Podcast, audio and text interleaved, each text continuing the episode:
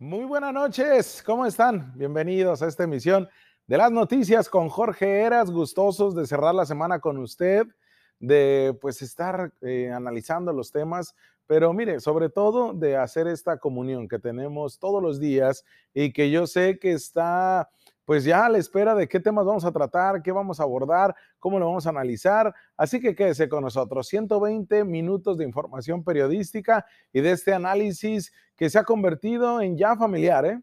Es así como me lo refieren, ya ha sido una cuestión familiar en la cual pues nos permiten entrar a sus hogares, a su oficina, a su carro, a su habitación, en donde usted se ubique, ahí entramos y nos aposentamos con usted. Pero bueno, déjeme entrar con el tema del editorial, porque sabe que es el primer, eh, pues el primer enfoque que ponemos para que usted analice los temas, ¿no? Es el primer bloque informativo. Vamos a hablar sobre un tema que el día de ayer lo abordamos como ningún otro medio de comunicación, porque nosotros nos vamos a profundidad. Y es que, mire, la ley Olimpia va más allá de una cuestión de si divulgaron o no su imagen. Una imagen o un video íntimo en el cual usted no dio su consentimiento para que se divulgara o se publicara en otros lugares. Que déjeme decirle, era una cuestión entre usted y su pareja, quizá. Y es ahí donde se da la mayor de los casos. Le llaman algunos pornovenganza, pero lo que es una realidad es que es violencia digital. Y ya está desde el 11 de julio en nuestro Código Penal de Baja California y ya te pueden meter a la cárcel por eso. Ya se podría, ya se podía anteriormente a la ley Olimpia, sin embargo le hicieron algunas adecuaciones porque no estaba del todo claro, tipificado o no estaba tan amplio como está ahora. Pero este es un tema que ocupamos eh, crear una ruta de la denuncia. Tenemos que hacer que esto sea una realidad. Porque ya está el caso, ya se hizo todo un movimiento de grupos de feministas, la propia Olimpia la entrevistamos nosotros, incluso este, se fueron al, Congreso del Estado y ahí estuvieron haciendo este lobbying, este cabildeo para que se concretara y tuviera incluso las penalidades que ellos querían, unas penalidades altas. ¿Qué pasa con este tema? Pues que en Baja California ayer le presentamos una exclusiva donde ya se tiene la primera persona que se vinculó a proceso por privación ilegal de la libertad, por violación grave equiparada y por violencia digital. Eso sucedió en Mexicali. Una información que le dábamos desde el día de ayer, pero que hoy lo retomamos en este editorial. Y es que se trata de un hombre, Samuel, quien agredió sexualmente a su expareja sentimental, además de realizar una grabación que difundió y envió a los familiares de la víctima y a los vecinos de ese grado. Samuel agredió sexualmente a su excompañera sentimental con instrumentos fálicos en sesiones que grabó en video y en fotografías que envió a la madre de la víctima y a los vecinos de la comunidad. Increíble, porque se habla, aquí tratamos varios delitos, privación de la libertad, violación. Y este caso que usted ve ahí es el primero que presenta la Fiscalía Especial para Delitos de Violencia contra las Mujeres y la Trata de Personas ante un juzgado penal del Poder Judicial de Baja California. ¿eh? Y en la carpeta de investigación, la Fiscalía documentó que la mañana del 11 de junio, alrededor de las 8 horas, su expareja, Samuel, la subió a un carro y condujo a la víctima a una casa donde la privó de su libertad de manera ilegal durante cinco días. En ese lapso, la golpeó, abusó sexualmente de ella, la violó de forma repetida, lo cual, eh, todas las groserías de mi mente se las quisiera decir, pero por respeto a la audiencia no lo hago. Pero yo sé que usted la está pensando igual que yo. Este desgraciado grabó en video la conducta delictiva y tomó fotografías que difundió y distribuyó personalmente. Obviamente la víctima reconoció a su agresor, lo denunció. La, fiscal especial de delitos contra las mujeres y la trata de personas de la Fiscalía General de Baja California, Adriana Lizárraga, que la tuvimos en la entrevista el día de ayer en este espacio, reconoció que se trata de un hecho muy reprochable, pues la sobajó, grabó en video y que es uno de los asuntos más espantosos que le ha tocado integrar en una carpeta de investigación. Por ello explicó que es conveniente irse a juicio oral por violación para una sentencia ejemplar y no en un juicio abreviado. Se irían por el delito más grave, que es la violación sexual. Dio a conocer que el caso de Samuel ya se judicializó por cuatro delitos, le decía. Privación ilegal de la libertad, violencia familiar y, y grave y violación grave equiparada, así como violencia contra la imagen y la integridad. El juzgado de control del sistema de justicia alternativa fijó la prisión como medida cautelar. Está ahorita en la cárcel. Ahorita ya está detenido. Se encuentra en el Centro de Reinserción Social de Mexicali. Adriana Lizárraga, la fiscal, dio a conocer que en Baja California hay poco más de 50 denuncias por violencia digital, de las cuales 22 se presentaron a partir de las reformas al Código Penal, conocida como la Ley Olimpia. 32 antes de la ley Olimpia durante este 2020. En Tijuana, de esos 22 casos, ya con la ley Olimpia, en Tijuana hay 10 casos que se investigan. Cinco carpetas de investigación en Mexicali, tres en Ensenada, dos en Tecate y dos más en Rosarito. Prácticamente todos los municipios tienen una carpeta de investigación por violencia digital, porque acá todos hombres grabaron o compartieron una grabación o una fotografía sin el consentimiento de su pareja, su expareja o su amigo. Antes del 11 de julio del 2020, antes de la ley Olimpia, la ley solamente manejaba que era delito únicamente si existía entre la víctima y el agresor relación de parentesco cuando sucedieron los hechos. Pero ahora ya se integró la relación de amistad, de exparejas, de subordinación y en situación de vulnerabilidad. Así que todas entran. La Fiscalía General del Estado trabaja en áreas de delitos cibernéticos con la Guardia Nacional, pero también con la Guardia Estatal, que son claves en las áreas de inteligencia. La fiscal Adriana Lizárraga convocó a todas estas víctimas de estos delitos y nosotros nos subamos para que acudan a la Fiscalía General del Estado para presentar una denuncia y que se inicie así una carpeta de investigación y que los imputados, estos tipos, vayan ante un juez para lograr justicia. Pero ojo, tú, hombre, que me estás viendo, tú también puedes ser este, víctima de violencia digital. Esto es una cuestión que no solamente es de mujeres. ¿eh? El 90% de los casos son mujeres. Pero si tú eres ese 10% que también tú como hombre compartió tu expareja, tu amiga, tu jefa, alguna conocida, compartió un video o una fotografía íntima y la publicó, la vendió, la este, compartió, tú también lo puedes denunciar, tú como hombre. Esto es para hombres y mujeres. Después de toda esta información, surgieron varias preguntas el día de ayer que quisiera contestar después de que la misma fiscal y su equipo respondieron ante este llamado de las noticias de esta comunidad, de las noticias con Jorge Eras. Número uno, ¿puede la autoridad pedirme el contenido íntimo el material que es probatorio de la violencia digital? Contesta la fiscalía. Claro que sí. Deben, pueden presentar las cuentas del imputado, las cuentas del agresor. Pueden ser Instagram, WhatsApp, Face, Facebook, este, Twitter. Hay que recordar que están tratando con especialistas en la fiscalía y que la información, la que ustedes entreguen, se va a mantener en privacidad por ley, porque si no, también las mismas autoridades estarían cometiendo el delito. Los contenidos íntimos como fotos o videos es la prueba para poder acreditar el delito que sufrieron por violencia digital. Lo que se pide son las publicaciones de las imágenes de toda la evidencia que pueda presentar la famosa dirección o URL de las cuentas, por ejemplo. Toda. Otra de las preguntas fue si se puede pedir que se baje el contenido o la fuente original que publicó el contenido íntimo. Pues, ¿Sería el proceso legal?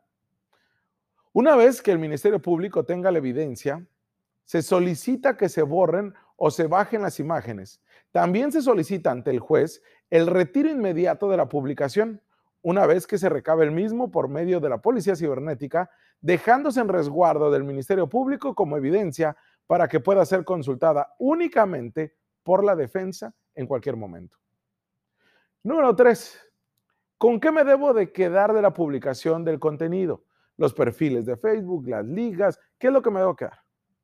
La fiscalía responde, se deben de quedar con las ligas, con los perfiles, con la identificación, el mismo URL, los correos, las redes sociales, todo medio de comunicación que fue utilizado para divulgar, con eso, todo lo tienes que recabar y eso lo presentas en tu denuncia. La cuatro, que no es menos importante. ¿Qué pasa cuando la víctima es menor de edad y no puede ser acompañada por sus tutores a presentar la denuncia? La autoridad en ese caso, la fiscalía, tiene la obligación de velar por la protección de los menores. Se nombra a un representante del DIF y se inicia la investigación. Así es como van enterándolo todo.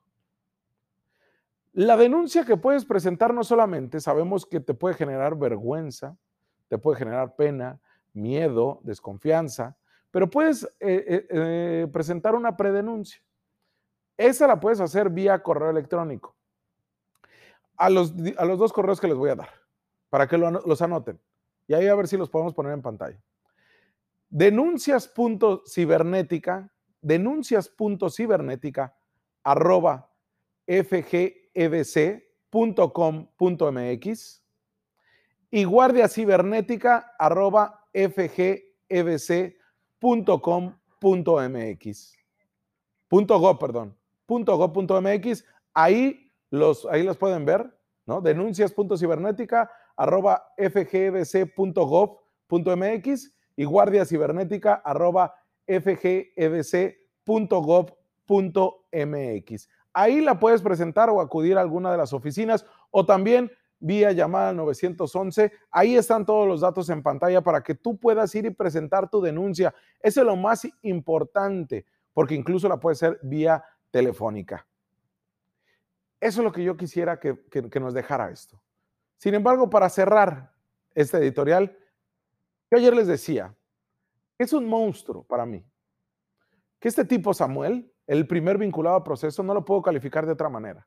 Sin embargo, no quiero que nos quede que solamente son personas que a la vista parecen monstruos los agresores, que a la vista serían las personas que cuando lo ves caminando por la acera, lo, acusarías de un acto de discriminación, te acusarían de acto de discriminación porque te pasarías al otro lado de la acera, que te daría miedo, no. Puede ser tu pareja, esa que te da los buenos días, esa que te, que te abre la puerta en el carro, puede ser el tipo más lindo y más bien parecido. Porque mire, dentro de la categoría de agresores sexuales se engloba una población heterogénea, no solo el que se refiere a su actividad delictiva, sino también a sus características personales, sociales, psicopatológicas, de estilo de vida, de incluso la reincidencia que tengan los mismos actos y de la respuesta al tratamiento. Todo ello implica la necesidad de una combinación de métodos evaluativos que den una descripción lo más completa y fiable posible de cada agresor sexual. Muchas personas dicen, es que eras, incluso ya ayer se lo refería, pero sí lo quiero puntualizar en este editorial. Es que ese no es un ser humano, ese es un monstruo. Y es que esa idea coincide con la convicción de cierta parte de la población que ve en los asesinatos machistas una causa patológica. O sea, que los asesinos, que los asesinos no son sencillamente criminales, sino que padecen una especie de enfermedad. Y de ahí su comportamiento. Pero no es así. Quiero que quede muy bien claro esto, porque puede ser cualquier persona que tú puedas tener a un lado. Tampoco es para crearte un miedo general, ni que andes con ese temor al 100%, pero sí para que en cualquier momento que hay violentómetros, lo veas, lo tengas, te des cuenta y no lo minimices. Miguel Lorente, profesor de medicina legal de la Universidad de Granada, especialista en médica legal y forense, en un estudio que hizo de la violencia de género, sostiene que llamar monstruo a un asesino surge de la necesidad de encontrar una explicación a algo que en condiciones normales no la tiene. Porque decir que es un monstruo conlleva aceptar lo ocurrido e inmediatamente situarlo en lo anormal. Más bien por lo patológico, por deforme, por extraño, o por cualquier otro motivo, pero no necesariamente.